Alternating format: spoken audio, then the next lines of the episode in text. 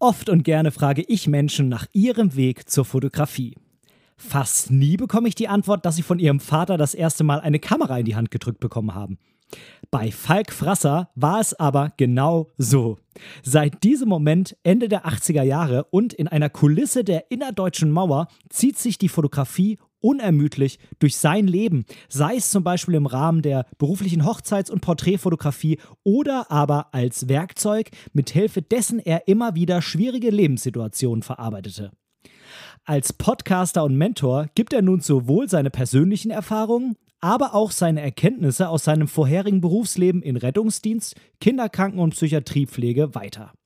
Hierbei nutzt er nicht nur die Kamera und Fotografie als Werkzeug, sondern lässt auch immer wieder Themen wie Achtsamkeit und Positivdenken in seine Herangehensweise mit einfließen. Aufgrund der Länge des Gesprächs habe ich mich dazu entschieden, das Interview in zwei Teilen auszustrahlen. Und in diesem ersten Teil haben wir über Franks bisherigen Werdegang, seine Erfahrungen im vorherigen Berufsleben und seinen Weg zur Fotografie gesprochen. Er musste sich dem altbekannten Spiel die zehn Fragen stellen und wir haben am Ende natürlich auch das ein oder andere Wort über Fotografie-Equipment verloren. Viel Spaß beim Zuhören.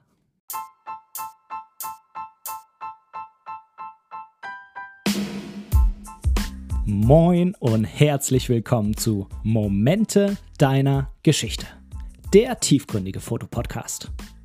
Mein Name ist Benedikt Brecht, ich bin professioneller Fotograf und möchte in diesem Podcast meine Gedanken rund um die Fotografie mit dir teilen. Viel Spaß beim Zuhören. Tja, dann freue ich mich unheimlich. Ich freue mich wirklich extrem, heute Falk Frasser begrüßen zu dürfen bei mir in der Sendung. Herzlich willkommen bei Momente deiner Geschichte, lieber Falk. Ich liebe den Namen von deinem Podcast. Echter Hammer. Hallo. ja, vielen lieben Dank. Was kommt dir in den Sinn, wenn du den Namen hörst? Also als ich ihn gesehen habe das erste Mal da und noch gar nicht gehört habe, dachte ich, boah, endlich mal einer, der sich damit beschäftigt, was die Fotografie ausmacht, ja. So das Geschichten erzählen, das Momente erhalten, das, ähm, das wird so oft irgendwie unter den Teppich gekehrt. Aus Versehen meistens, aber ich finde, dass das so ein, das hat so einen essentiellen Charakter. Hm, ja, absolut. Ja, finde ich auch. Ich finde, äh, viel zu oft wird auch irgendwie dieses äh, Equipment-Thema dann wieder sehr in den Mittelpunkt gestellt. Ähm, mhm. Aber, und äh, deshalb freue ich mich ganz besonders, dich hier begrüßen zu dürfen. Bei dir ist es eben im Großen und Ganzen nicht so. Du hast das ein oder andere Mal auch solche Fragen, sicherlich, da komme ich später nochmal drauf zurück. Aber mhm. bei dir ist es eben so, dass die Fotografie, ja, eine ganz andere Bedeutung hat und auch eine Herangehensweise ist, die ich so noch nirgendwo anders gefunden habe. Äh, ich finde es lustig, dass du jetzt gerade bei mir so eine Tiefgründigkeit da erwartest, äh, die ich äh, dir auf jeden Fall zuschreiben kann. Ähm, aber dazu später mehr. Erstmal würde ich dich bitten, dich einfach mal kurz den Zuhörern, die dich vielleicht noch nicht kennen oder noch nicht so gut, einfach mal dich selbst in wenigen Sätzen vorzustellen. Hallo zusammen, ich bin der Falk. Jetzt trinkt er gerade an seinem Glas, weil er hofft, dass ich eine Minute rede. in der Regel sage ich tatsächlich, äh, äh, wenn ich mich in der Gruppe irgendwo vorstelle, meinen Vornamen. Das ist, äh, irgendwie habe ich mir das so angewöhnt, weil jedes Komma und jedes Und macht es irgendwie schwierig und dann fragt derjenige, der sich interessiert, ein bisschen mehr, aber ich finde es tatsächlich relativ schwierig, sich selbst vorzustellen. Ich möchte dir das zurückgeben als Moderator. ja, äh, kommt gleich. Ähm, aber wenn du gerade schon sagst, dass du äh, in der Gruppe dich ja erstmal im Vornamen vorstellst, das heißt, da würde ich jetzt erstmal erwarten, dann, du bist jetzt nicht so der Freund vom Siezen. Vermute ich einfach mal. Mm, und das kommt ein bisschen auf das Umfeld an, gar keine Frage. Also es gibt diese Günther Jauch-Höflichkeit, die ich mhm. auch leiden kann. Also ich weiß, dass meine Eltern Freundschaften hatten per sie bis ins Grab, die wirklich eng waren. Aber eigentlich bin ich mehr der Typ fürs Du. So, ich möchte da nicht übergriffig werden. Wenn jemand das sie irgendwie genießt, wichtig findet, dann ist es auch gut so. Aber vielleicht eine Prägung aus den Rettungsjahren, keine Ahnung, oder aus dem Gesundheitswesen. Also per Du funktioniert die Arbeit und das Leben irgendwie besser, wenn man näher rankommt. Ist meine Erfahrung, auch in der Firma und so. Schon. Ja, du hast schon recht, aber es ist kein, es ist ein, es ist ein Pro-Du, aber kein gegen sie. Ja, ich weiß, was du meinst. Also bei uns in Norddeutschland, äh, da gibt es ja auch das norddeutsche Du, da kannst du irgendwie prinzipiell erstmal jeden duzen. Aber wenn ich jetzt irgendwo, weiß ich nicht, ne, irgendwo in der Schlange eine alte Dame hinter mir hätte und da will ich irgendwas sagen, da würde ich die jetzt auch nicht einfach duzen. Ne? Hm. Also ähm, ja, genau. ich glaube, es kommt tatsächlich irgendwie ein bisschen auf die Situation drauf an. Wie groß ist der Altersunterschied? Gibt es irgendwie ein Vorgesetztenverhältnis oder sowas, ne? Und ansonsten. Hm, genau, ja. Ja, ja. Ja, äh, du hast ja den Ball an mich zurückgespielt. Dann, äh, ja, sag ich es einfach mal. Du bist ich nenne es mal als erstens, weil ich glaube, irgendwie hat es damit angefangen, Fotograf, du bist Podcaster, du bist Blogger, du bist äh, Coach und Mentor. Ähm, eben habe ich schon gerade so eine alte Dame angesprochen. Stell dir mal vor, so eine alte Dame sagt, äh, aber Herr Frasser, was machen Sie denn eigentlich, um Ihre Brötchen zu verdienen? Ich verstehe das alles gar nicht. Was ist denn ein Blogger? Was würdest du da sagen? Das ist tatsächlich ein Problem. Ich habe das ja gelesen, du hast ja die eine oder andere Idee mir zugesendet und da war diese Idee dabei, ne? so eine ja. kleine Blume an Ideen, die wir uns äh, zum Gespräch machen könnten. Ich kann es dir nicht sagen. Also es ist relativ klar, darüber zu sprechen, wo ich herkomme. Ich komme aus dem Gesundheitswesen, ich habe äh, Rettungsdienst gemacht, ich habe Psychiatriepflege gemacht, ich war Teamleiter im Krankenhaus. Das ist alles einfach zu definieren. Ich habe parallel dazu immer fotografiert, so seit meinem zehnten, neunten Lebensjahr aber heute stehen wir da, dass ich mir ganz viele Säulen aufgebaut habe. Und ich, ich spreche meistens über diese Säulen und versuche das dann kurz zu halten, dass ich den Leuten erkläre, dass ich eine Säule habe, die heißt Fotografie, dass ich eine Säule habe, die heißt Podcasting, das ist so ähnlich wie Radio. Ich habe eine Säule, ähm, also äh, Komma, Punkt. Also es ist einfach so vier, fünf kleine Sachen, die sich aber auch ständig verändern. Ähm, mit denen ich so mein Leben im Moment verbringe. Und eine Säule ist, äh, wenn es irgendwie geht, so 50, 40 Prozent angestellt. Das ist tatsächlich eine Erkenntnis der letzten Jahre, die mir sehr, sehr wichtig ist, weil die mir sehr, sehr viel Druck nimmt. Aber ich versuche den Leuten dieses Säulenmodell so ein bisschen nahe zu bringen. Gehe gar nicht so konkret darauf ein, wie ich es jetzt gerade versucht habe, weil es nämlich dann immer zu so einem Abbruch kommt, weil ich dann immer überlegen muss, was ist denn gerade das Lauteste. Und die finden es meistens ganz cool und verstehen es erstaunlicherweise so auch. Gehen dann natürlich so ein bisschen ins Detail, aber ich versuche nicht so konkret zu sein damit, weil das bin ich ja vor mir selbst auch nicht. Das ist mehr, das wäre dann der Wunsch, denen zu entsprechen, aber. Mhm. Aber es ist nicht mal eben beantwortet. Es gibt ja Leute, die können, die können sagen, ja, guten Tag. Oder ich konnte auch mal sagen, guten Tag, ich habe Kinderkrankenpflege gelernt, Rettungsdienst, bin Rettungsassistent und dies und das und jenes. Es ist halt vorbei. Ja, jetzt ähm, möchte ich genau das nicht mehr sein und habe in diesem, ah, Kniefall in diesem, ich hätte fast Absturz gesagt, das stimmt so nicht. Ich hätte in dieser Situation, in der ich mich entschieden habe, das nicht mehr zu tun, nicht mehr mit, mit sterbenden Menschen mich zu umgeben oder zu befassen, mich zu befassen, dass ich dieses Thema hinter mich lassen möchte, damit habe ich auch so das Konkrete hinter mich, hinter mir gelassen. So das, hm. Und es tut sehr gut, weil, wie du ja auch, komme ich aus einem sehr konkreten Bereich. Da gibt es sehr konkrete Regeln, sehr konkrete Do's and Don'ts und so. Und es ist äh, sehr freiheitlich, was gerade passiert. Das passt ganz gut, ja. Ja, es ist, ist glaube ich, vielleicht auch so ein bisschen so eine, ja, so eine deutsche Mentalitätssache, dass man irgendwie so dieses eine Konkrete haben will.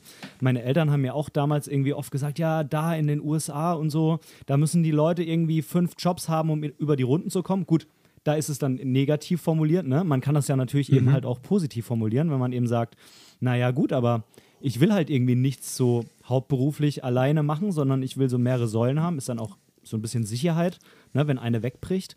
Vielleicht ist auch äh, dieses Denken, vielleicht müssen da viele auch einfach mit der Zeit mitgehen und, und umdenken, weil äh, im Gegensatz zu früher ist ja auch nicht mehr so, dass viele jetzt es toll fänden, wenn sie nach der Ausbildung oder nach dem Studium ihr komplettes Arbeitsleben bei einer Firma sind, sondern heute habe ich so das Gefühl, dass die Menschen eher sagen, nee, ich will eigentlich äh, nochmal rumkommen.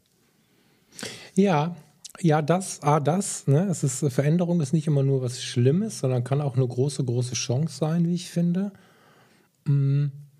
Und ich habe, also dieses Denken ist, glaube ich, heute aus einer kleinen Notsituation heraus irgendwie erwachsen. Also eigentlich bin ich für den ganzen Quatsch, den ich vorher gemacht habe, eine große, große Schippe zu sensibel. Und ich hatte ganz viele Kollegen, die gesagt haben, äh, ziehst du die Jacke aus nach dem Dienst, ist alles vergessen. Und das gab es bei mir nie. Ich konnte das nicht. Ich gehe bis heute durch die Straßen und ich bin bei mir in der Stadt gefahren. Ich, ich war hier im Haus schon mal, in dem ich heute lebe.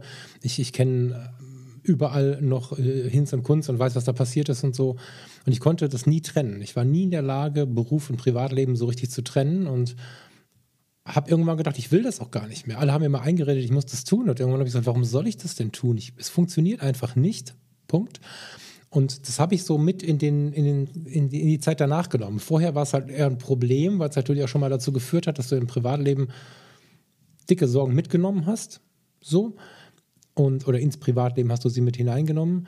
Heute ist es so, dass das alles mein Privatleben ist. Weißt du, also ähm, ob ich jetzt mit dir hier einen Podcast aufnehme, äh, entschuldige, wir machen doch gerade keinen Job, oder?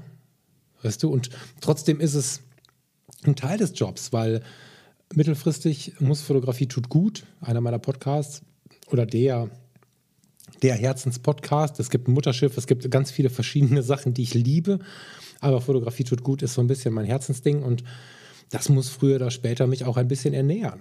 Da bin ich gerade auf klarem Weg hin und ähm, das auf eine Art und Weise zu gestalten, dass die, die heute zuhören, das unterstützen können und wollen. Der Podcast bleibt der Podcast, ne? darum geht es nicht, keine Sorge. Aber das Ganze drumherum, was sich dann aufbaut, das müssen ja Leute auch annehmen. Und wenn ich das so gestalten möchte, dass ich nicht irgendeinen Online-Marketing-Kurs mache, mir irgendein Produkt überlege, was man bei irgendeinem Kollegen kaufen kann, damit ich es dann genauso, weißt du, wie ich meine? Also ich könnte ja jetzt irgendwie äh, lerne fotografieren in drei Wochen. So, das könnte ich ja jetzt machen. Dann gibt es bestimmt auch Leute, die sich das von mir dann auch nochmal anhören würden. Aber ich will das ja so gestalten, dass es zu 100% meins ist und somit auch mit gutem Gewissen an den Mann gebracht werden kann. Und das funktioniert für mich persönlich zumindest nicht, wenn ich Arbeit und Privates trenne. Ich sitze jetzt heute im Wohnzimmer, das ist zum, zum Leidwesen deiner Audioqualität. Ich bin gerade auch gar nicht so richtig sicher, wie es klingt, wenn ich jetzt im GarageBand gucke. Ich hoffe, dass das gut ist.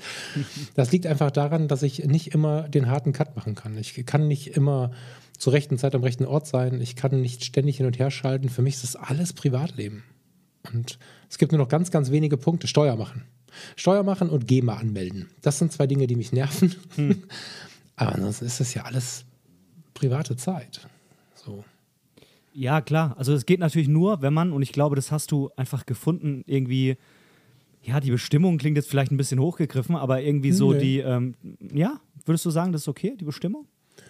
Also, äh, wenn man das jetzt so auslegen möchte, dass man sich damit selbst überhöhen möchte, natürlich nicht. Ja, Aber ich glaube schon, dass wir alle, ja, Bestimmung, hast du schon recht, das ist schon irgendwie ein krasses Wort, aber wir haben schon alle was, was wir, was wir können, was wir dem, dem Menschen auch weitergeben können. Und anstatt ständig an uns zu zweifeln und zu überlegen, ob es denn gut genug ist und so, können wir einfach mal darauf hören, was denn mit der Umwelt passiert, wenn wir das eine oder das andere tun und wenn wir uns darauf berufen, was sind denn so die Rückmeldungen im Leben auf welche Themen und so. Rückmeldungen und Erlebnisse und, und, und die, die Resonanz der Gesellschaft ist viel, viel lauter und wichtiger als ähm, Scheine und, und Diploma und so. Ich glaube schon, dass wir alle unser Grundtalent haben oder das, was wir, womit wir am besten umgehen können. Und dem zu folgen, finde ich schon. Hm. Berufung ist jetzt, weiß ich auch nicht, ob das Wort so übernehmen wollen würde, aber die Grundidee stimmt schon, doch. Ja, also ich, ich glaube, nur dann ist es möglich quasi, ähm, dass es einem nichts ausmacht, dies, dass es keinen Cut zwischen Beruf und Privat gibt. Genau. Ja. Genau. Ja. ja. gut, wenn du jeden Tag ins Büro gehst und musst die Abrechnung machen und hast äh, mit dem Thema sonst nichts an den Füßen, dann ist das natürlich relativ schwierig. Das geht auch. Ne, da kommen wir dann zur Persönlichkeitsentwicklung. Also es gibt ja nicht wenige Menschen, die echt einen Job machen, den du und ich wahrscheinlich morgen nicht beginnen wollen, die den aber total abfeiern. Ich weiß nicht, ob du vom, vom äh, wie heißt der Strand in Hamburg? Der Elbstrand ist das, glaube ich, ne? Mhm. Strandperle, Elbstrand. Da gibt es da gibt's eine, Meinst du Strand eine ganz Pauli? legendäre. Meinst du das? Genau, genau. Ja, Strand Pauli, Und da gibt genau. oder gab es bis vor kurzem eine, eine, eine sogar in den Reiseführern zu findende äh, Frau, die das Klo gemacht hat. Ich weiß nicht, ob du mhm. davon schon mal gehört hast. Und die hat da ihre Musik gesungen und, und war dafür bekannt, was sie für eine Ausstrahlung hat und was sie, was sie mit der Welt so angestellt hat. Und deswegen das geht schon in jedem Job, aber es ist ein langer, langer Weg. Bin jetzt auch ein paar Jahre gelaufen, um so zufrieden zu sein. Also das geht, aber das ist nicht mal eben. Ja, ja glaube ich auch. Ähm, dass die Fotografie bei, bei dir einfach so einen großen Stellenwert hat, hat, mhm. wie ich finde, zumindest, ich habe das auf deiner Website so gelesen, jetzt habe ich vorhin gesehen, du hast deine Website in letzter Zeit ein bisschen umstrukturiert. Also man ja, aber das war schon gut so. Das kannst du schon noch übernehmen. Das steht jetzt nicht mehr drin, aber erzähl mal, mich, mich würde mich jetzt interessieren, was da hängen geblieben ist. Genau, also bei mir ist, ist hängen geblieben, äh, wie du zur Fotografie gekommen bist. Und ähm, oft ist es so, dass wenn irgendjemand erzählt, ja, bei mir hat es bei der Fotografie so und so angefangen. Ich weiß, du würdest jetzt gerne hören, mir hat damals mein Papa die Kamera in die Hand gedrückt, aber es war nicht so. Bei mir war es ganz stumpf, ich habe ein YouTube-Video gesehen oder ich äh, habe mit dem Handy angefangen oder wie auch immer. Und äh, ich fand es mega cool, als ich bei dir gelesen habe, bei dir war es aber so. Ja? Du mhm. hast äh, auf deiner Website geschrieben, es war so, dass mir mein Papa damals die Kamera in die Hand gedrückt hat. Und äh, Absolut. was ich irgendwie noch viel spannender an der Stelle war, ich bin ja 89 geboren, ne, im Jahr des Mauerfalls, ähm, dass er dir damals die Kamera in die Hand gedrückt hat vor der Kulisse der Mauer, die damals noch stand. Mhm. Und äh, das, ich habe das, in dem Moment hatte ich totales Kopfkino.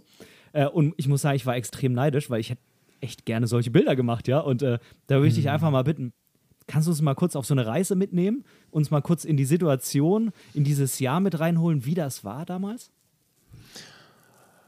Du musst schneiden, wenn es zu lang wird. also okay, ist tatsächlich so, dass das, ich, glaube, dass das, ich glaube, dass das bis heute so ein bisschen der Grund ist, warum ich so fotografiere oder warum ich so, so für manche Menschen auch sehr frei über die Fotografie denke. Ne? Ich bin ja immer auf der Suche nach dem drucklosen Fotografieren, weil ich immer nicht verstehe, warum sich alle in so, in so Facetten einreihen und so. Naja, also mein Vater hat äh, neben seinem Job, seiner politischen Geschichte und seiner, seiner Försterei äh, leidenschaftlich fotografiert. Und seit meiner Kindheit war ich groß fasziniert von diesen Spiegelreflexkameras, die er immer hatte und war immer schön mit bei Fotopost. Ähm, hab mir das irgendwie angeguckt, dass er da Neues hatte und hatte aber selber immer nur so eine Kodak Ritschratsch, weißt du, so eine Kleinbild. Mhm. So. Wie heißt das? Fixfokus. Fixfokus heißt das, ne? Ja, so Point and Shoot, so eine Kamera. Ne? Bitte? Point and Shoot, meinst du das? Äh, genau, ist im Prinzip das gleiche. Ja, ja, ja genau. Und ähm, habe immer diese große Spiegelreflexkamera gesehen, dachte, mein Gott, das ist ja der Wahnsinn. Habe das sehr angehimmelt und 87 oder 88. Ich bin in der letzten Zeit ein bisschen ins Schleudern gekommen. Ich glaube, 88 war es. Ähm, also ich habe eine andere Erinnerung, als dass hinten was draufsteht. Hinten ist so eine kleine Notiz auf den ersten Fotos drauf. ähm, 87 oder 88 haben wir im Harz Urlaub gemacht und da äh, den Harz durchzog ja die innerdeutsche Grenze. Und äh, man muss dazu erwähnen, dass mein Vater ähm, geflohen ist zur Zeit des Mauerfalls, äh, Mauerbaus, entschuldige, und dass er aber viel Familie drüben gelassen hat. Ähm, drüben ist auch so ein Wort, was man sich langsam mal abgewöhnen könnte. Und diese beiden Schwestern von ihm, die kamen, die waren schon Rentnerinnen damals, die waren etwas älter und durften dann immer zu Weihnachten kommen. Und ich habe aber nicht verstanden, warum die immer nur zu Weihnachten kommen dürfen. War oft deswegen auch traurig, weil ich die doch sehr ins Herz geschlossen hatte. Und mir war nicht so ganz klar, warum wir immer Pakete hinschicken, weil die wohnen ja auch in Deutschland und warum wir irgendwie dann schon mal irgendwie ein Paket zurückkriegen, wo dann Lego drin war. Das Lego passte aber nicht auf meine Bausteine und so. Das war immer ganz krumm und so. Das war irgendwie, irgendwie war das alles für mich nicht so richtig verständlich. Und mein Vater dachte, es wäre an der Zeit, das dem Bengel mal beizubringen. Und dann sind wir halt äh, an so einem Tag, wo wir eine ganze Zeit gewandert sind, an einem, an einem Spätsommernachmittag, irgendwann an die Grenze gekommen. Und das war für mich ziemlich unvorbereitet, in dem Alter hatte ich da vielleicht aus den Gesprächen meiner Eltern was von mitbekommen, aber wie das als Kind so ist, ich hatte es nicht so richtig auf dem Radar. Da stand erst ein Schild, das habe ich leider nicht fotografiert. Achtung, Flussmitte, Grenze, ähm, Schusswaffengebrauch oder sowas ähnliches. Mhm. Und dann sind wir weitergelaufen und dann ähm, kam man über so ein Feld direkt an, an so Schilder, wo stand, Achtung, halt hier Grenze. Und dann durftest du quasi diese Schilderlinie nicht überqueren. Dahinter sagst du die alten Grenzzäune, da sagst du den Todesstreifen, wenn dir das was sagt. Ja, klar. Kennst du den Todesstreifen? Ja, so und ähm, dann hast du in der Ferne schon mal einen Schuss gehört. Dann sagte mein Vater, ja, kann sein, dass das so eine Selbstschussanlage war und so, wenn irgendein Hase durchs Bild läuft quasi. Ich war total eingeschüchtert von dieser Situation. Da war ein, ein Grenzturm, da latschte ein Typ rum, da hatte so ein, so ein Gewehr irgendwie um, um den Hals hängen und, und vor der Tür stand so ein Allrad-Trabi. Das war alles ganz komisch. Und dann hat er mir aber die Kamera in die Hand gedrückt. Also ich war gerade hart verwirrt über die Situation und plötzlich hatte ich das, was ich seit Jahren wollte, dieses heilige Gerät in der Hand. Und dann hat er das verbunden und hat mir Blende und Zeit erklärt und, und hat mich so ein bisschen in diese Positivität gezwungen, endlich mit der Fotografie mal was Ernsthaftes betreiben zu dürfen, mit seiner Kamera und so. Und hat mir gleichermaßen währenddessen, während ich versucht habe, so einen Grenzsoldaten mal scharf zu stellen, also, also Vorsicht, mit dem Foto, ja. mit der Kamera scharf zu stellen und ich dann das Schild mal fotografiert habe und so, hat er mir halt erklärt, warum das so ist und oder dass es so ist, also warum das so ist, dass meine Tanten nicht so oft kommen dürfen und hat versucht, mir dieses System Deutsche Demokratische Republik so ein bisschen näher zu bringen. Nicht im Sinne von Fan sein, sondern im Sinne von Verstehen. Und ähm, das meinte ich gerade, da bin ich nie wieder rausgekommen. ich bekomme dafür immer wieder Kritik. Das ist so, ne, wenn man, wie der Steffen wird ja mal gesagt, wenn man seinen Kopf aus dem Fenster streckt, darf man sich wundern, wenn man mal eine geklebt bekommt. Ähm, da gibt es auch schon mal Kritik für. Ich äh, mag nicht zu sehr in irgendwelchen Schubladen stecken. Ich mag nicht, äh, anfänglich hatten wir so ein bisschen mit den Fotologen in Richtung Hochzeitsfotografie angefangen. Da habe ich mich sehr schnell wieder rausgewunden, nicht nur der Hochzeitsfotografie-Podcast zu sein. Das waren so die ersten Folgen, die gingen so in die Richtung, habe ich mich sehr schnell sehr unwohl gefühlt. Nicht beim Thomas, Thomas ist ein guter Freund, aber mit diesem Modell, dass wir auf eine Richtung gehen. Ähm, ich erlebe die Fotografie ziemlich ganzheitlich und kann bis heute die besten Fotos machen, wenn ich in irgendeinem Thema bin.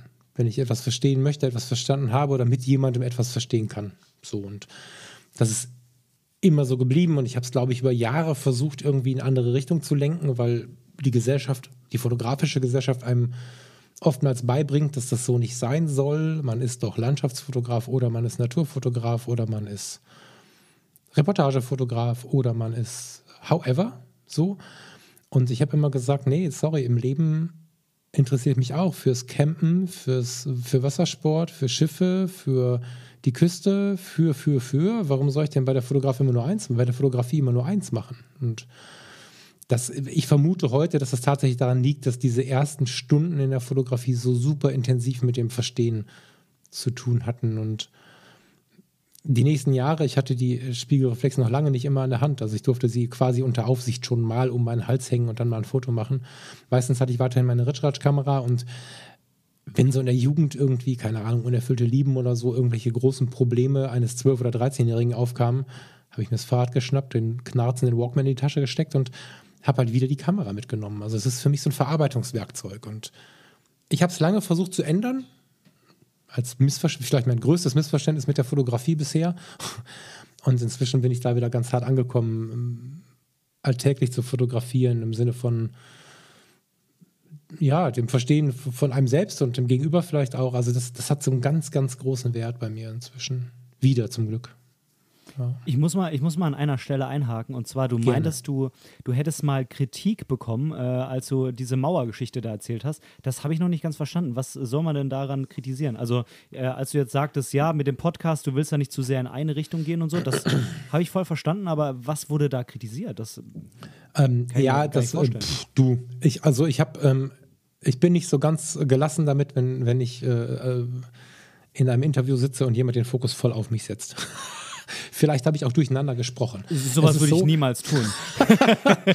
Vielleicht habe ich äh, auch äh, verwirrt gesprochen. Also ich meinte mit der Kritik, dass ich eben nicht diese eine Richtung präferiere oder diese eine Art und Weise zu sein präferiere. Ich behaupte zum Beispiel etwas, was ganz oft schon für Aufruhr gesorgt hat. Ich vermute, dass Menschen sich da angegriffen fühlen, weil ihr eigener Weg damit vielleicht kritisiert werden könnte. Ich würde sowas nicht tun. Ich meine das nicht bewertend, aber manchmal wird es so aufgenommen, weil es ganz oft in der Gesellschaft bewertend genommen wird. Weil ich sage zum Beispiel nicht, dass du in der Fotografie besser wirst, wenn du viel fotografierst. Mhm. Das ist so eine ganz einhellige Meinung, die ganz viel nach außen getragen wird. Und wenn jemand, der vielleicht auch so ein bisschen in der Öffentlichkeit steht oder irgendwie eine bekannte Nase ist, sagt, fotografieren, fotografieren, fotografieren bringt dich weiter, der fotografische Muskel, wir kennen diese Sätze alle, dann kommt der Falk daher und sagt, das musst du gar nicht dann fühlen die Leute sich manchmal so ein bisschen auf den Schlips getreten. Und das meine ich aber gar nicht so. Ich ähm, sage für mich, wie es ist und biete den Leuten an oder lade die Leute ein, es mal für sich auszuprobieren. Ich lebe die Fotografie nicht, indem ich in der Woche zehn Fotos hochlade oder mache, sondern ich habe durchaus auch mal ein Jahr gehabt, in dem ich aufs ganze Jahr gesehen zehn Fotos gemacht habe, in dem ich in Ausstellungen war, in denen ich, ich habe gerade genau, zum Abschatten so ein paar Bücher hinter mir gestellt, also in dem ich mir Bildbände angeschaut habe, in dem ich mich ganz viel mit anderen Fotografen beschäftigt habe, ganz wenig selber fotografiert habe. Und es gibt äh, Jahre, jetzt gerade ist auch wieder so eins, wo ich jeden Tag die Kamera mit habe. Jeden Tag. Und das heißt nicht, dass das in einem halben Jahr immer noch so ist, sondern es gibt immer so viele verschiedene Ebenen, auf denen wir uns mit der Fotografie beschäftigen können. Und ich bin da halt sehr, sehr frei und das äh, frei verwirrt manchmal Leute. Ich meine, wir haben gerade kurz vorher davon gesprochen, du hast einen Beruf, in dem sehr viel nach, wie soll man sagen, Strategien, ähm, nach Regeln, Struktur, nach ja. Struktur, das Wort fehlte mir, strukturiert äh, gehandelt wird und, und gelebt wird. Und ähm, ich bin in der Fotografie nicht strukturiert. Ich bin ähm, völlig, ein völliger Bauchmensch in der Fotografie und merke, dass ich mich in dieser Freiheit am wohlsten fühle. Und wenn du dafür den gleichen gemeinsamen Nenner suchst, dann ist das sowas wie Alltagsfotografie, dann ist das sowas wie durch die Fotografie verstehen, mich selbst, andere, die Welt, was auch immer, Achtsamkeit üben mit der Fotografie. Und das sind gleichermaßen aber auch die uncoolsten Sachen, zumindest in der breiten Masse der Fotografie. Und das meinte ich mit Kritik, dass äh, wenn ich sage, du musst nicht dies, du musst nicht das und sei mal entspannt und du musst morgen kein Hochzeitsfotograf sein und du musst doch kein Porträtfotograf sein, guck doch einfach, wie deine Welt aussieht und nimm sie mit und zeig sie uns. Das gibt halt Menschen, die das nicht cool finden, weil sie dann ihre eigenen Strukturen so ein bisschen, ja, vielleicht in Gefahr sehen oder so, weiß ich nicht.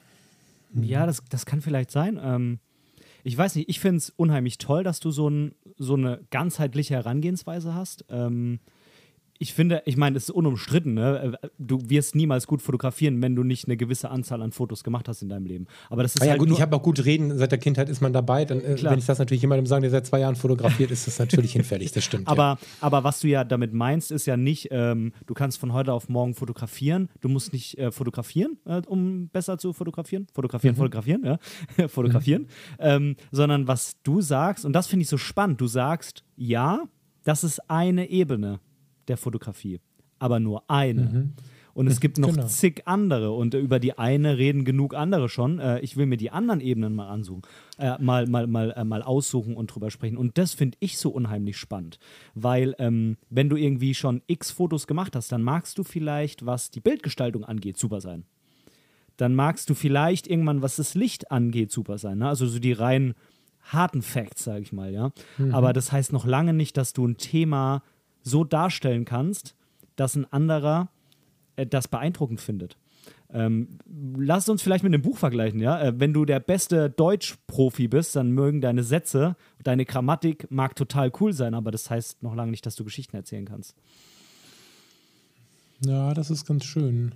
Ich glaube, äh, ja, vielleicht. Und ich glaube auch, dass der Blick über den Tellerrand so ein bisschen diesen Wahrnehmungsmuskel stärkt. Und wenn der besser wird, weg vom Fotografiemuskel hin zum Wahrnehmungsmuskel, kannst du automatisch, wenn es dich begeistert hat, was du gesehen hast oder was du getan hast, davon berichten. Vielleicht am Anfang noch nicht so gut, das kommt dann aber mit der Zeit. Und das soll nicht jeder so tun. Das ist nur meine Herangehensweise und ich lade halt dazu ein. So.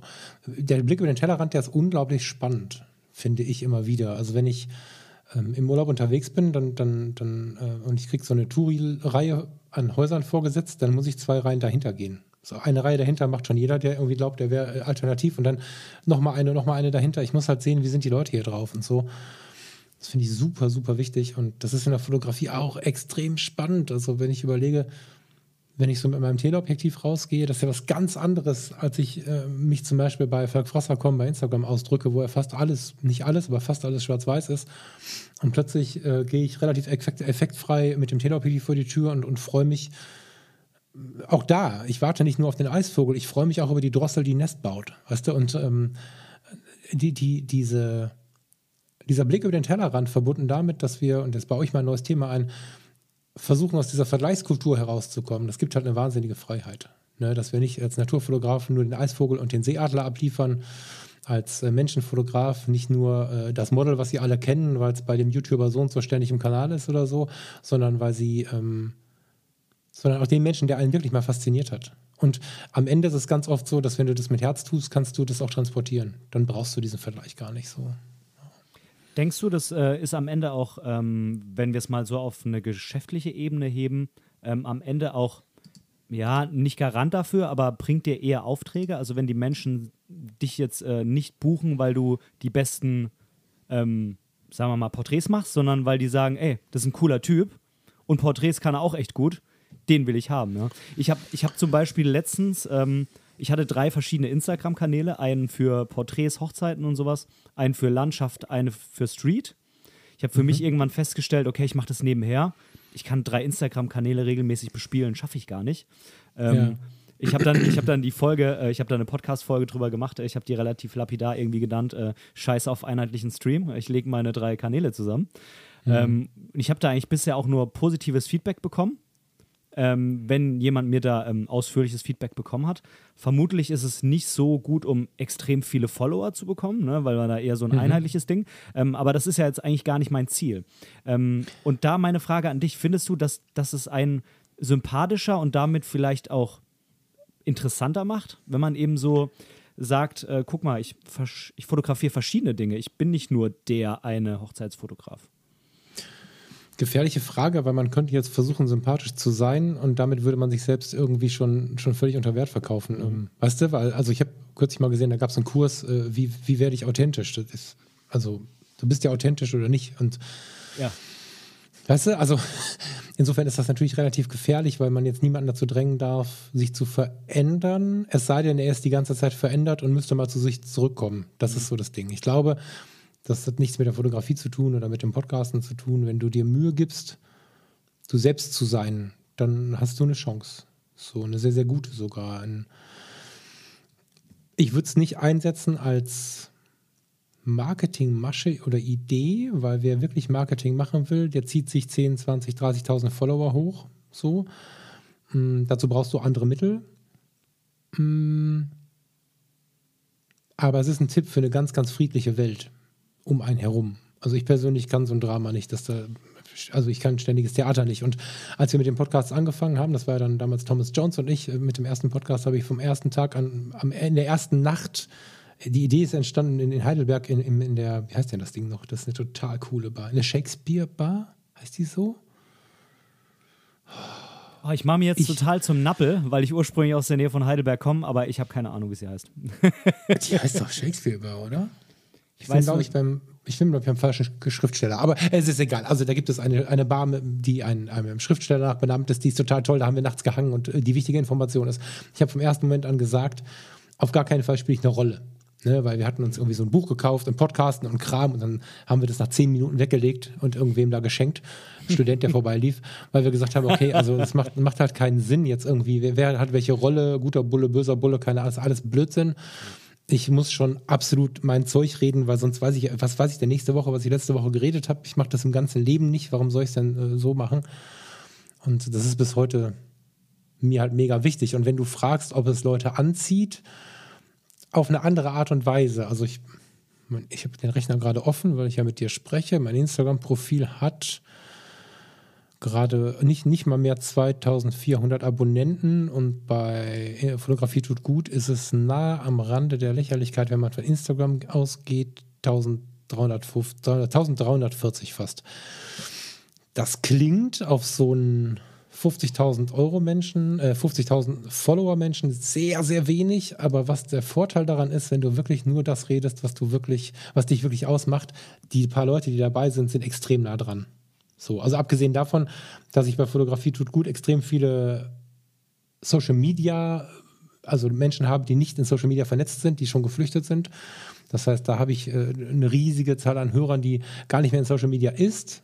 Aber ich vermute, dass die auch noch deutlich kleiner ist als bei anderen Podcasts. Aber im Social Media merke ich, dass die Kommunikation trotzdem extrem massiv ist. Also bei 2,4 oder was habe ich gerade gesagt, 2,6, was waren es irgendwie so, ähm, weiß ich schon manchmal nicht mehr, wie ich die Nachrichten ähm, im Griff haben soll. Und das heißt jetzt nicht, du bist ein toller Typ, sondern das ist einfach nur der Tipp, dass du wirklich so bist, wie du bist. Und wenn du mal auf die Knie gefallen bist, sagst, ich bin gerade auf die Knie gefallen, dann glaube ich, hast die Leute eng dran. Und dann kriegst du auch so einen Kundenkreis, wenn die Leute bei dir mal eine Hochzeit buchen oder so. Und mir persönlich tut dieser Kundenkreis extrem gut. Meistens hören die ein, zwei, fünf Podcast-Folgen vorher, wissen so ein bisschen, worum es geht, sagen entweder ab oder sagen erst recht, lass uns das mal machen. Und es ist eine große Klarheit da dadurch. Ich habe dieses Problem nicht, dass, dass ähm, Kunden nachher irgendwie, also insbesondere bei Hochzeiten oder so, irgendwas missverstanden haben, irgendwelche Bilder haben wollen, die, die sie erwartet haben oder so. Das, das liegt an einer ganz klaren Kommunikation. So. Hm, ich denke schon, dass das, dass das zu einer Bindung führt. Nicht so klassisch, wie, wie man so einen Kanal aufbauen würde, aber hm, ist, ähm, insbesondere für Menschen, die so ein bisschen sensibel sind, ein großer Tipp weil du weniger Stress hast. Ja, ich denke, viele, die jetzt zuhören, äh, die äh, würden sich wünschen, dass sie irgendwie selbst so, ja, so, wie soll ich sagen, so reflektiert irgendwie mit dem ganzen Thema umgehen, auch so viel Erfahrung mit sich bringen. Ähm, jetzt hast du vorhin schon mal uns ein bisschen angeteasert, äh, du warst mal Rettungssanitäter. Ähm, Assistent. Äh, Rettungsassistent, ja. Sorry, ich weiß, ich habe mich da mal aufklären lassen. Der Assistent äh, hat quasi eine höhere Qualifikation als der Sanitäter. Und der Notfallsanitäter, obwohl er dann wieder Sanitäter ist, hatte noch mehr. Und mittlerweile gibt es jetzt wieder nur zwei. Also ich Ich bin ein, ein alter Mann, den gab es damals noch nicht. Ja. Das war jetzt ein, ich habe gegrinst, das kann natürlich kein Hörer sehen. Ähm, ja. ich, ich habe irgendwas im Rettungsdienst gemacht. Das ja. reicht mir. Du, du warst eine helfende Hand im Rettungsdienst. Mhm. Und äh, ähm, ja, also wenn man sich mal so deine Herangehensweise an die Fotografie anschaut, ne? wie, wie, wie emotional die auch ist, wie tiefgründig die ist. Jetzt benutze ich schon das Wort äh, von meinem Podcast, aber deshalb passt du ja auch so unheimlich gut hier als, äh, als Interviewpartner rein. Ähm, hat, hat man so das Gefühl, dass ja, deine Vergangenheit dich unheimlich geprägt hat. Und zwar nicht nur jetzt den Teil, der Teil vorhin ähm, mit der Fotografie, also wie du zur Fotografie gekommen bist, sondern auch der ganze Rest deines Lebens. Und äh, mhm. da würde ich dich einfach mal bitten, so die, ja, die Station, wo du sagst, die haben mich so als Falk, wie ich heute hier sitze, am meisten geprägt und mhm. somit, wie ich den, die Vermutung habe, auch deine Fotografie und die Herangehensweise am meisten geprägt hat, äh, die einmal kurz uns darzulegen. Hm. Also dieser Start in die Fotografie, wie er denn gerade erzählt wurde, und diese, diese Zeit gerade in der Pubertät war sicherlich laut. Da ist zwar kaum noch ein Foto von übrig. Ich musste lange, lange suchen, um diese Fotos von der Grenze zu finden. Die paar, die was geworden sind. Von diesen ganzen Jugendfotos sind wahrscheinlich noch 20 da oder so. Das war schon was Prägendes, weil ich in der Zeit sehr, sehr viel mit, mit meinem Vater und meinem Onkel im Sauerland und, und in irgendwelchen Wäldern unterwegs war. Ne? Försters Sohn, das war schon naturmäßig sehr prägend. Und ich glaube, was ich gerade aus der Rettung erzählt habe, dass dieses nicht trennen können zwischen Beruf und Privat und so, dass das immer schon bestanden hat. Ich konnte das noch nie richtig auseinanderhalten. Ähm, vielleicht auch, weil in meiner Familie die Leute das so gelebt haben. So ein Förster ist ja auch nicht, der geht ja auch nicht unbedingt zur Arbeit, sondern der zieht sich morgens die grüne Hose an, ist im Dienst und geht dann irgendwann abends ins Bett. Das ist ja, und wenn dann nachts ein Reh angefahren wird, fährt er auch wieder los. Also so, das, aber das waren prägende Zeiten, diese Naturverbundenheit und so. Und dann habe ich natürlich lange überlegt, soll ich jetzt äh, irgendwie in Richtung Forst gehen, weil um mich herum das irgendwie so aktiv und laut war. Hat dazu geführt, dass ich so verführ, verwirrt war, dass ich gar nicht mehr wusste, was ich mache. Habe mich ähm, bei der Hafenbehörde in Duisburg beworben, bei der Polizei, ähm, in einem Autohaus. Ich hatte so, so sechs, sieben Bewerbungen weggeschickt, ohne zu wissen, was ich tue. Und habe dann ähm, das äh, Fachabi für Sozialwesen am Ende gemacht, weil ich gemerkt habe, so irgendwie Menschen, Menschen ist wichtig. Und dazu gibt es immer ein Anerkennungsjahr und da habe ich Flüchtlingshilfe gemacht. Das war ähm, 96, 97 irgendwie sowas. Und in dieser Flüchtlingshilfe, ich wusste überhaupt nicht, worauf ich mich einlasse. Ich war irgendwie 19 und 18 irgendwie so und wusste überhaupt nicht, was da kommt. Und ähm, habe dann damals war der Bosnienkrieg so laut, der Jugoslawienkrieg und das war eine Zeit, wo ich das erste Mal irgendwie gemerkt habe, okay, krass, auf dem Planeten hier gehen Dinge ab, von denen ich trotz Fernsehen nichts mitbekommen habe. Und ähm, da wusste ich irgendwie, ich will an den Menschen ran, ich will irgendwas mit den Menschen tun. Das war total diffus. Das ist immer irgendwie alles diffus in meinem Leben. und äh, bin dann von dort aus in Zivildienst gegangen. Genau, am Flughafen war ich da in Düsseldorf. Da ähm, war ich bei den Johannitern im Medical Service und da war dann irgendwann klar, okay, krass, also das Gesundheitswesen, das ist schon meins.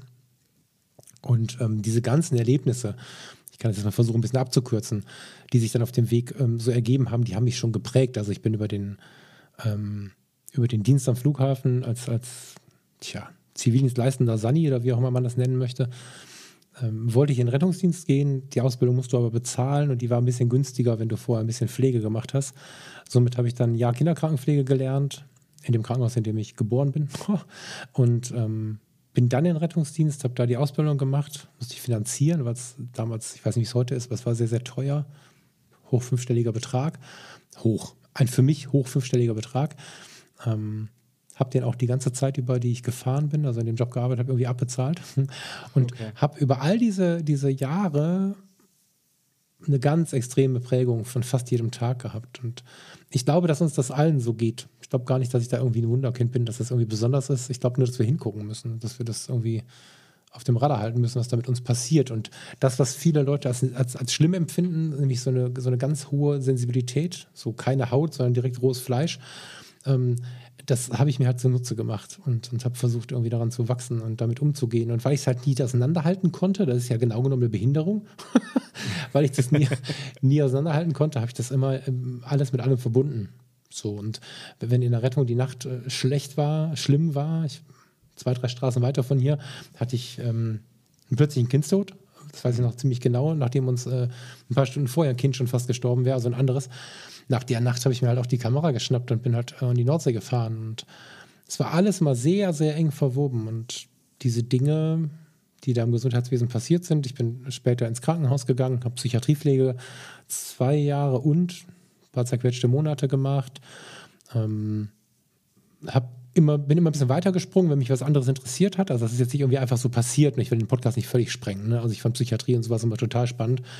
Ähm, ja, habe halt diverse Stationen im Gesundheitswesen durch und die haben mich halt hart geprägt. So, irgendwann wurde ich dann selber Patient, hatte äh, eine Krebserkrankung. Vier Tage war nicht so ganz klar, ob ähm, ich jetzt Glück gehabt habe oder nicht, äh, ob ich jetzt nochmal Geburtstag feiern kann oder nicht. Da war ich Ende 20. Ähm, das hat mich sicherlich auch hart geprägt und das fällt mir in einem Atemzug mit Rettung und Psychiatriepflege und sowas alles ein, was einfach auch einfach Teil des Lebens ist so.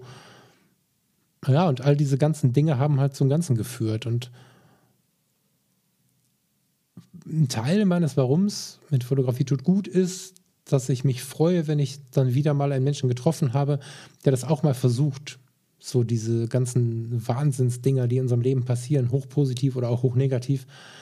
Wenn ich jemanden treffe, also ein Mann, eine Frau, ein Junge, ein Mädchen, die, die, die sich darauf einlassen, da mal die Seele weit aufzumachen und das mal passieren zu lassen und das mal auf sich einströmen zu lassen. Und das, die, die meisten haben so eine Blockade, weißt du?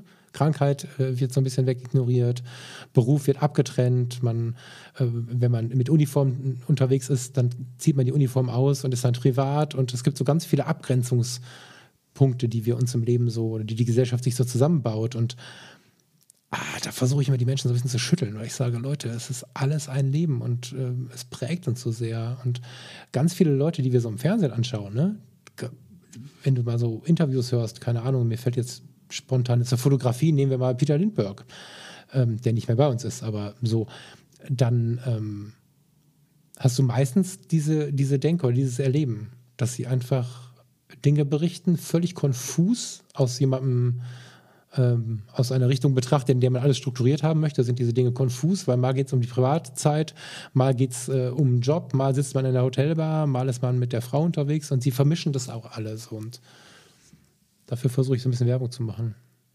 Ja, weil uns prägt eigentlich jeder Tag. Wir müssen es so zulassen. Ja, am, am Ende ähm, hatte ich ja diese diese Zeit als äh, Rettungsassistent, ja, in der mhm. Rettung, ja, die hatte ich ja mhm. unheimlich geprägt, wie du mal erzählt hast. Ähm, was dann wahrscheinlich auch der Grund war, dass du gesagt hast, ich kann das nicht weitermachen. Magst du uns da mal was drüber erzählen? Ah, Recherchefehler. das, das war die Rettungsdienstzeit. Also klar, ähm, stimmt nicht ganz. Die Rettungsdienstzeit hat mich auch schon an meine Grenzen gebracht. Da habe ich aber noch nicht gesagt, ich möchte damit nichts mehr zu tun haben, sondern okay. ich habe nur gesagt, ich kann den Rettungsdienst nicht mehr fahren.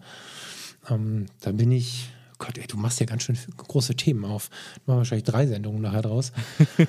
ich bin ähm, irgendeines Tages mit der Lisa, ich weiß noch, mit wem ich gefahren bin, äh, Krankenwagen gefahren. Wir hatten einen, einen Nicht-Notfallwagen äh, auf der Wache und ähm, dem bin ich bin eine FSJlerin gefahren an dem Tag und die Leitstelle wusste aber, dass, äh, dass ich, äh, also dass qualifiziertes Personal an Bord ist, dass wir also einen Rettungsassistenten an Bord haben und die sprachen uns an, ob wir einen Notfall fahren können mit dem nicht Notfallwagen, weil irgendwo jemand gestürzt war und kein Auto frei war. Das war relativ alltäglich. Das ist jetzt nichts Wildes, da ist jemand die Treppe runtergefallen, eine Fraktur aus, aus damaliger Berufsalltagssicht überhaupt nichts Aufregendes und dann ähm, ich saß am Steuer, ähm, Martinson an und Gas und dann haben wir uns eigentlich weiter darüber unterhalten, was gestern im Kino lief, weil das ja tatsächlich Berufsalltag ist. Ne? So. Und als wir dann doch relativ schnell auf so eine Kreuzung zufuhren, eine relativ große Kreuzung mit vier Spuren, äh, wurde es mir dann bei knapp 100 in der Innenstadt schwarz vor Augen und äh, das Martinshof wurde leiser und es wurde gerade alles na, so ein bisschen unwirklich und ich habe halt kommen sehen, was da, was da passiert und habe halt eine Vollbremsung gemacht und stand dann wie so ein, wie so ein Hornochse mit Blaulicht an Martinsau mitten auf der Kreuzung rum und alle dachten nur, was macht der Typ da? So. Und dann mussten wir wechseln, weil ich habe gesagt, Lisa, du musst weiterfahren, das geht halt nicht, ne, so.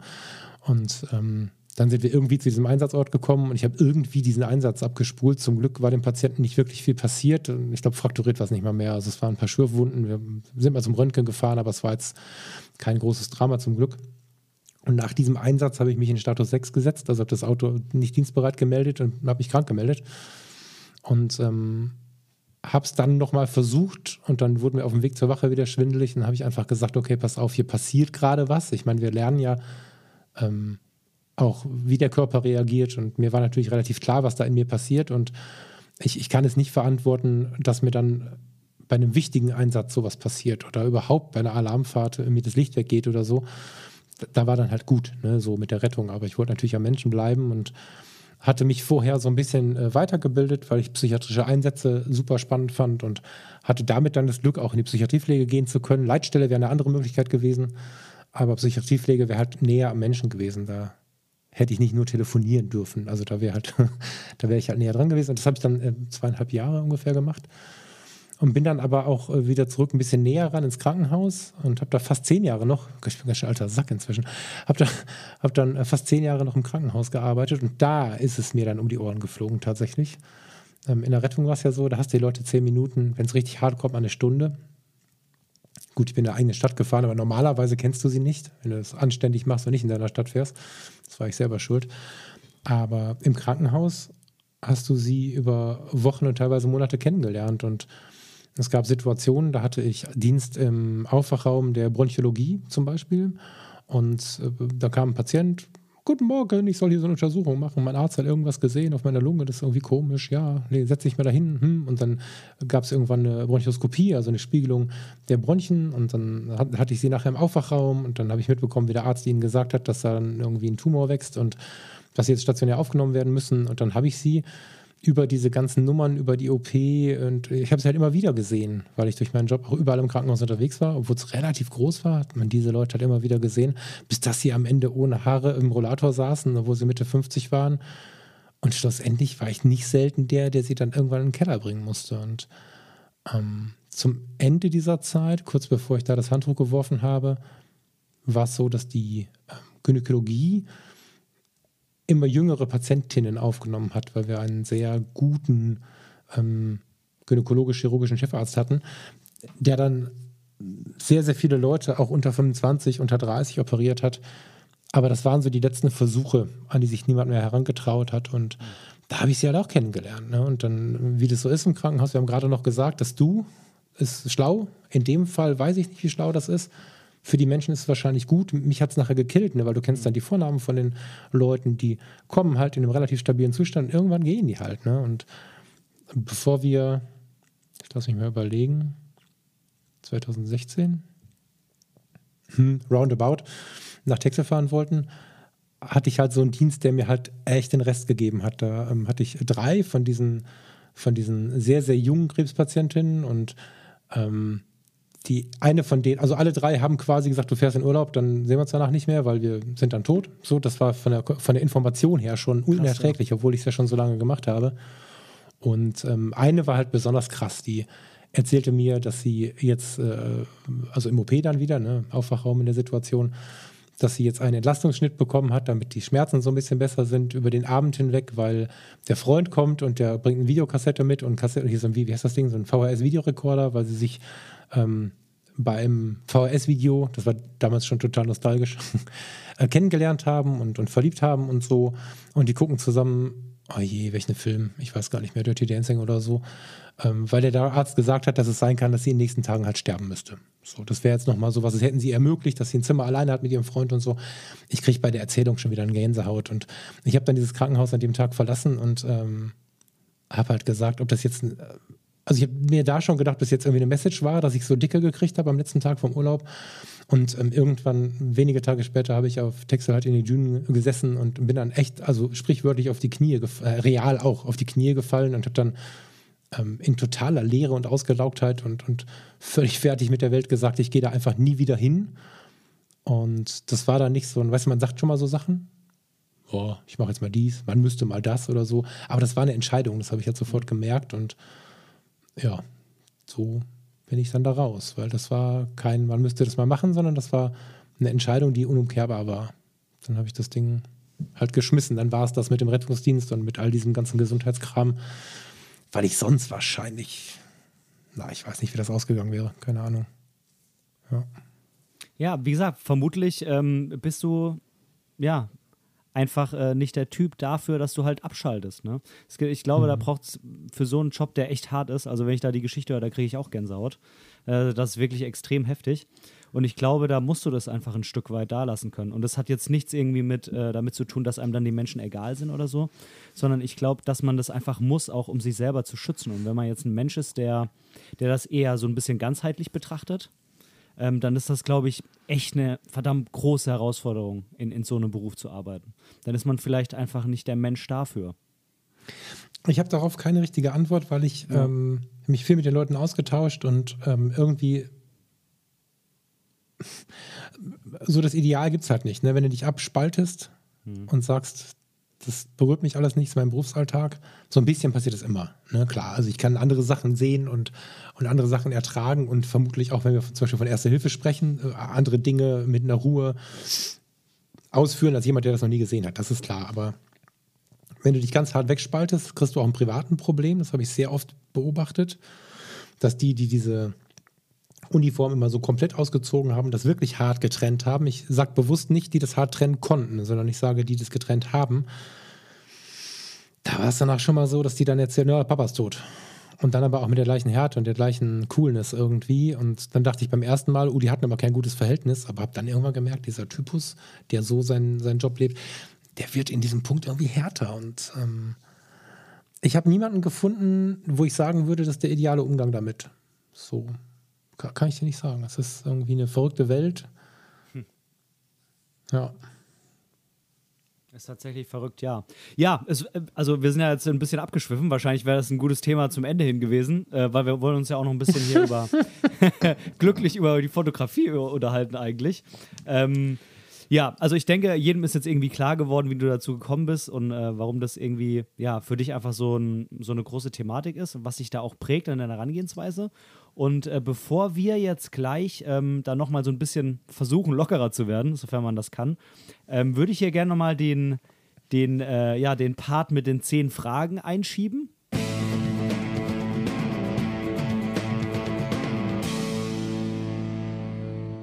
Äh, ich stelle meinen äh, meinen Gästen ja immer zehn Entweder-Oder-Fragen. Die fangen erst äh, ja relativ unfotografisch an, werden dann immer so ein bisschen fotografischer. Und äh, da würde ich dich einfach bitten, da relativ schnell mal, ähm, ich gebe dir zwei Antwortmöglichkeiten vor und dann einfach relativ schnell mit einer da quasi zu antworten. Äh, bist du bereit für die zehn Fragen Challenge? Finde ich voll geil, ist ein bisschen wie im Radio. Ja, hau rein. ich werde das hier auch so mega cool mit so einer Uhr hinterlegen, das ist hier so Tick-Tack. Das hörst du yes. jetzt nicht, aber das wird später in der Show zu hören sein. Ja, Dann legen wir jetzt cool. los. Frage 1. Spaghetti oder Pizza? Pizza. Disco oder Bar? Bar. Berge oder Meer? Meer, Ausrufezeichen. Netflix oder Amazon Prime? Boah. Netflix. Fitnessstudio das oder gelogen, wenn ich mich entscheiden muss, weiß ich nicht. Äh, äh, äh, Hast einen Joker, aber es kommen noch ein paar andere Fragen. Ja, dann Netflix, glaube ich. Netflix Prime, ja.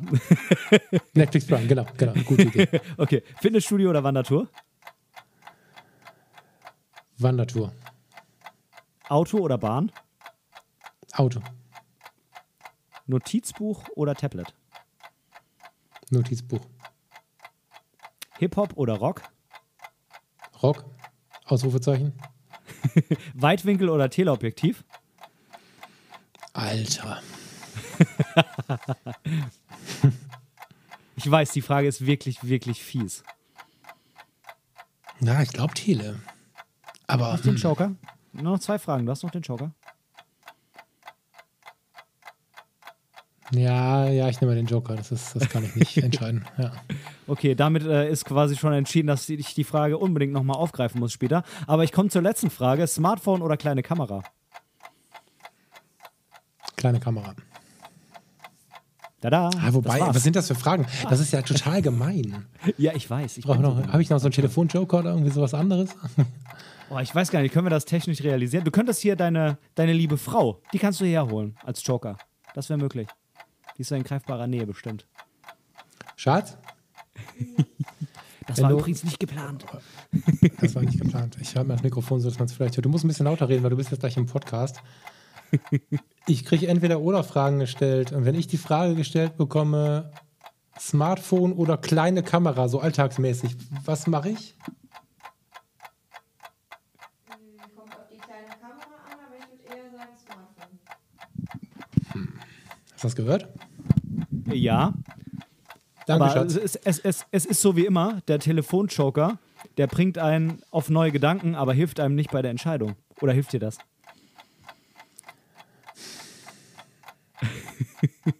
Also wenn ich mir irgendwie so... naja, ich, ähm, weißt du, das hast du ja schon gemerkt. so also wenn, du mir eine angucke, Fra- wenn du mir eine Frage stellst, dann muss ich halt immer viel reden. Das ist das Problem dabei jetzt einfach nur.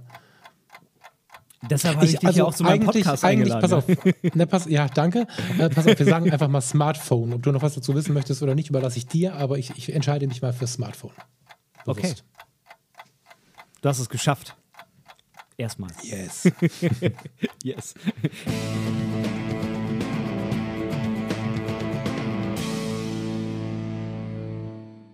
Ich weiß, also Weitwinkel oder Teleobjektiv, das ist wirklich eine fiese Frage, weil das zwei komplett unterschiedliche Herangehensweisen sind, die aber auch total davon abhängen, was man erzielen will. Ne?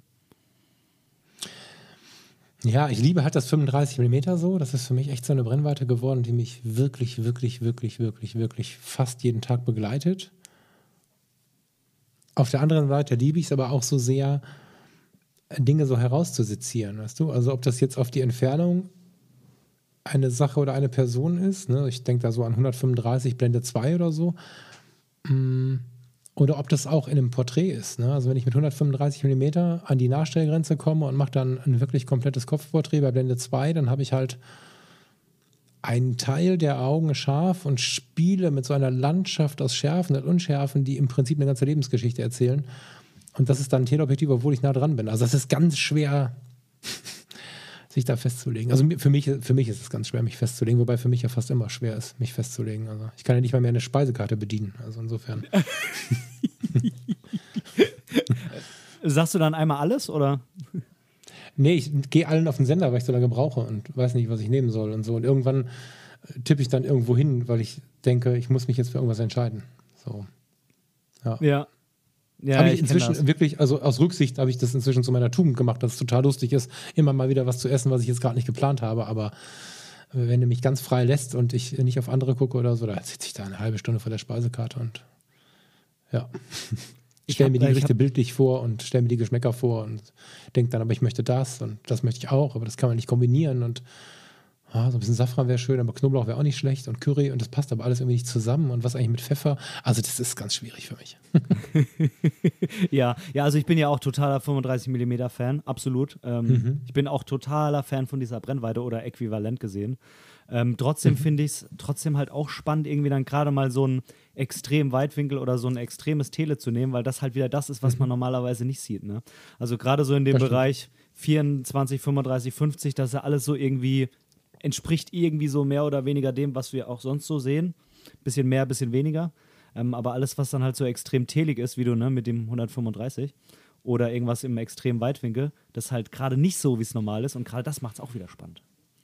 Das 135er ist ganz oft an meiner Kamera festgerostet. Weil es einfach, weil ich nie mehr, also weißt du, das, ich habe ähm, ja schon so einige 365-Tage-Projekte angefangen, keins zu Ende gebracht, aber ich habe es ganz oft schon angefangen und das sind so Zeiten gewesen, ich weiß nicht, ob du sowas schon mal gemacht hast, ähm, aber das sind Zeiten gewesen, in denen ich bis heute, wenn ich so ein Foto von 2010 anschaue, den ganzen Tag dir erzählen kann, obwohl da nur ein Taxi drauf ist oder keine Ahnung, ein Briefkasten vom Nachbarn oder so. Und was ich mit dem 135er so aus meinem Alltag raussezieren kann und, und aus dem, was mich irgendwie bewegt oder umgibt, das finde ich so faszinierend. Also jetzt in meinem Fall mit Schwarz-Weiß auch ein bisschen Korn drin. Ich fotografiere dann schon in Schwarz-Weiß und jetzt neuerdings mit den Spiegellosen siehst du auch, also sehe ich auch nur noch Schwarz-Weiß, wenn ich durchschaue. Da sind diese 135 Blende 2.0 gewöhnungsbedürftig. Man muss aufpassen, nicht einfach nur aufs Bouquet zu setzen, weil dann wird es langweilig.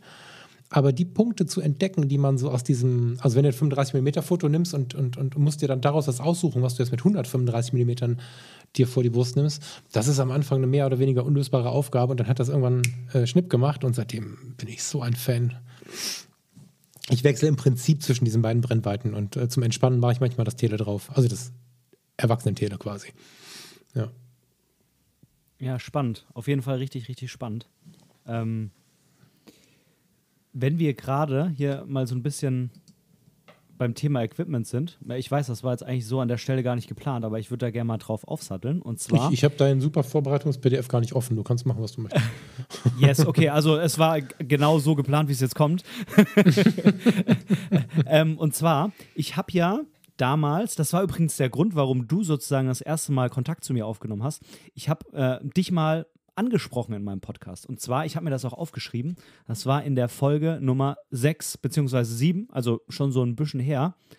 Da hatte ich ähm, mit ähm, Matthias, äh, einem lieben Freund von mir, hatte ich über die Thematik Leica gesprochen. Und da hatte mhm. ich äh, angesprochen, dass du auf dem Blog fotografr.de, das können wir gerne mal hier unten in den Show Notes dann ähm, verlinken, äh, auch deine mhm. Artikelreihe hattest du über Leica geschrieben, über den Leica Look, auf dessen Suche du dich so ein bisschen gemacht hast. Und ähm, ja, ich, ich fand es deshalb extrem spannend, weil es so im totalen, ja, wie soll ich sagen? Also ich finde an deiner Herangehensweise so unheimlich spannend, dass du zwei verschiedene Pole hast. Also du hast sozusagen zwei Seiten. Du hast einmal diesen extre diese extreme emotionale Herangehensweise, ähm, die so gar nichts mit Equipment zu tun hat. Mhm. Und zum anderen ähm, liebst du es, über Equipment zu fachsimpeln. Über Objektive, über Bokeh und so weiter, wo ich äh, dann schon manchmal äh, gerade bei den Fotologen denke, okay, das war jetzt dann irgendwie auch too much für Thomas. und ich liebe es einfach, wenn du darüber redest. Ich finde es toll. Also es ist einfach so ein, so ein krasser Zwiespalt, den ich total spannend finde. Und ähm, mich würde mal interessieren, da ja das Ende dieser Reihe Leica Look so ein bisschen offen gehalten war, ähm, mhm. ist es noch ein Thema für dich? Hast du den Leica-Look für dich gefunden? Ist es noch präsent, diese Marke? Weil, ähm, ähm, weil ja gerade Leica, wenn man sich so ein bisschen mit dem System auch Messsucher beschäftigt, wir gehen jetzt einfach mal pauschal von Messsucher bei Leica aus, weil das war ja so mhm. ein bisschen dein Weg, ähm, eher Leica so der, die, die Weitwinkelkamera ist, sage ich mal, ne? Weil du jetzt gerade mhm. von dem 135er gesprochen hattest, das ist ja eigentlich nicht die Art der Fotografie, die man jetzt normalerweise mit Leica-Messsucher äh, da betreibt. Ja, 135 kannst du, glaube ich, gar nicht richtig, also insbesondere bei Blende 2.0, selbst wenn du es adaptiert bekommst, kannst du da gar nicht scharf stellen. Also nicht vernünftig. Mhm. Das ist vielleicht ein Aufstecksucher oder so. Mm, das Ding schläft gerade so ein bisschen. Mm, aber das passt genau in diese Welt, dass ich halt sage, äh, man beschäftigt sich mal hiermit und mal damit fotografisch. Ne? Ich bin jetzt gerade in so einer ich habe jetzt gerade so ein Fragezeichen über meinem Kopf schweben. Ich hatte mir ja die M240 ausgeliehen, um da so ein bisschen mehr ins Thema zu kommen ne, und habe mich mit der ein bisschen intensiver beschäftigt, also eine Leica M-Kamera und war von dem Ding sehr begeistert. Also wenn ich mit irgendwas arbeite, dann baue ich dazu eine Beziehung auf. Ich hatte auch in irgendeiner Form jetzt nicht irgendwie also nicht falsch verstehen, ne? aber ich hatte auch in irgendeiner Form eine Beziehung zu dem Rettungswagen zum Beispiel oder so. Ne? Und heute sind es halt die Kameras und ich kann mit einer Kamera, wenn sie mich nicht rockt, nicht fotografieren. Ne? Ich hatte ja mal den Irrweg äh, zu Fuji, der vielen Leuten ganz viel bringt. Ich selbst habe auf, auf einer der schönsten Reisen, die ich in meinem Leben jemals gemacht habe, mit Huawei fotografiert, obwohl ich das, äh, die Fuji in der Tasche hatte. Ich brauche diese enge Bindung und ich habe sie bei Canon. So, da bin ich auch nach Fuji dann wieder zurück. Aber ich habe sie auch bei der Leica M gespürt. Ich glaube, die Leica M, und ich glaube, sage ich ganz bewusst, weil das noch nicht zu Ende gespürt ist, das Ding. Ich glaube, dass die Leica M niemals alleine existieren könnte oder wenn, wäre das so der nächste große Schritt. Weißt du, aber da bin ich noch nicht. Also, erstmal hatten wir gerade Corona, ich bin da auch finanziell nicht. so ein Leica M-System kostet ja mal schnell ein VW Golf, so. Ähm, aber selbst wenn das gehen würde, weiß ich nicht, ob ich da schon wäre. Im Moment wäre es eine Ergänzung. Es wäre wahrscheinlich eine totale Befreiung von ganz vielem, wenn ich das machen würde, weil du, weil du mit der Leica M, ich sag mal was Gefährliches, mal gucken, ob ich dafür gesteinigt werde. Du kannst nicht besonders viele Erwartungen erfüllen, wenn du dich in der klassisch fotografischen Welt bewegst. Ähm, Zumindest nicht, wenn es um Geschwindigkeit und solche Dinge angeht. Da, da, da, muss man einfach Abstriche machen. Eine Hochzeit mit einer Leica M fotografiert wird nicht die gleiche Anzahl und äh, Ereignisdichte bieten wie, ähm, also bei mir zumindest nicht. Vielleicht müsste ich so lange üben, aber das ist halt, du bist viel mehr im fotografischen Prozess. Ja, also das ist positiv gemeint. Ich ähm, habe erlebt, dass ich in den ersten Tagen mit der Leica das Gefühl hatte, ich müsste wie damals das Fotografieren nochmal neu lernen. Nicht, weil ich Blend und Zeit nicht wusste und so, das ist nicht das Problem, aber dieser ganze Prozess schmeißt dich plötzlich zurück zu den Motiven, die du dich lange nicht mehr getraut hast zu fotografieren und plötzlich siehst du, wenn du zu Hause bist, bei mir war es zumindest so, ach krass, das hätte ich nie mit erkennen fotografiert, aber es ist ein mega Motiv und du, du denkst wirklich wieder über Blend und Zeit nach. Du denkst über Entfernungen nach und du schaust dir an, wie dein Objektiv funktioniert. Und wenn du eine Entfernungsskala drauf hast, dann hast du mit der Zeit drauf äh, einzuschätzen, wie weit die Person von dir weg ist. Und, und, und du weißt in etwa, wo beim Objektiv, da gibt es so einen kleinen Daumenschnallo bei, bei den M-Objektiven, äh, wo in welcher Uhrzeit quasi, also in welcher Höhe das Ding stehen muss, damit du ungefähr schon mal in der Schäfe-Region bist, also in der Entfernung ungefähr da bist, dass du nur noch leicht nachjustieren musst und so. Du hast unglaublich viel Energie in dem, in dem Entstehungsprozess von so einem Bild. Und jetzt kann man sich davon ablenken lassen, dass man sich nur noch um die ähm, Technik kümmert und quasi das drumherum vergisst, oder man lässt sich dadurch voll in den Moment fallen, weil man dann aber dem Moment auch abverlangt, dass er Länge dauert. Ja, das heißt also, die Person, die ich fotografiere, wenn es eine Person ist, muss damit auskommen, dass das vielleicht dauert. Der Moment auch, der Spaziergang auch. Also die, die Leica hat mich schon hart fasziniert. Ich fürchte aber, und ich möchte immer keine Ansprüche haben im Leben, weißt du, und ich habe ganz viel Minimalismus und sowas im, im Sinn und ähm, habe in ganz vielen Punkten auch ein dickes Verhältnis zu alter Technik. Ich glaube, glücklich machen würde mich tatsächlich nur eine etwas neuere M. Ich kann mir vorstellen, dass ich das irgendwann tun würde und alles andere abgeben würde, aber jetzt sind wir da noch nicht. So. Hm. Weißt du, was ich toll finde? Aus welchen Gründen weißt auch immer. Also, ja. Weißt du, was ich bei dir wirklich toll finde? Ich, find, ich hm. finde toll, dass du, ähm, dass du was im Sinn hast, was dich vielleicht interessiert, aber du willst es gar nicht jetzt sofort haben. Ne, du sagst, die Zeit ist mhm. einfach noch nicht gerade gekommen. Und ich habe, äh, was für ein un unheimlich genial gewählter Übergang von mir, habe ich auf deiner, auf deiner Website, bevor du die umgestellt hast, ähm, ein Zitat gefunden, mhm. was ich toll finde. Tja, und welches Zitat das genau ist, das erfährst du im zweiten Teil, den du dir nächsten Mittwoch anhören kannst. Ich danke dir vielmals fürs Zuhören und wünsche dir noch viel Spaß beim Fotografieren. Bis denn, dein Ben. Mach's gut. Tschüss.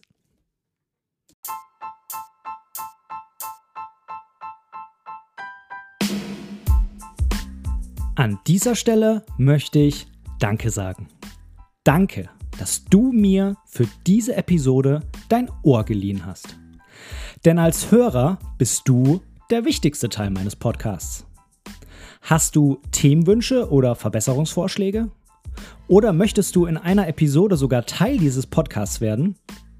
Dann kontaktiere mich doch gerne über meine Website www.benediktbrecht.de. Dort findest du auch die Links zu all meinen Social-Media-Kanälen. Oder du schreibst mir einfach direkt eine E-Mail an kontakt@benediktbrecht.de. Ich freue mich auf dich.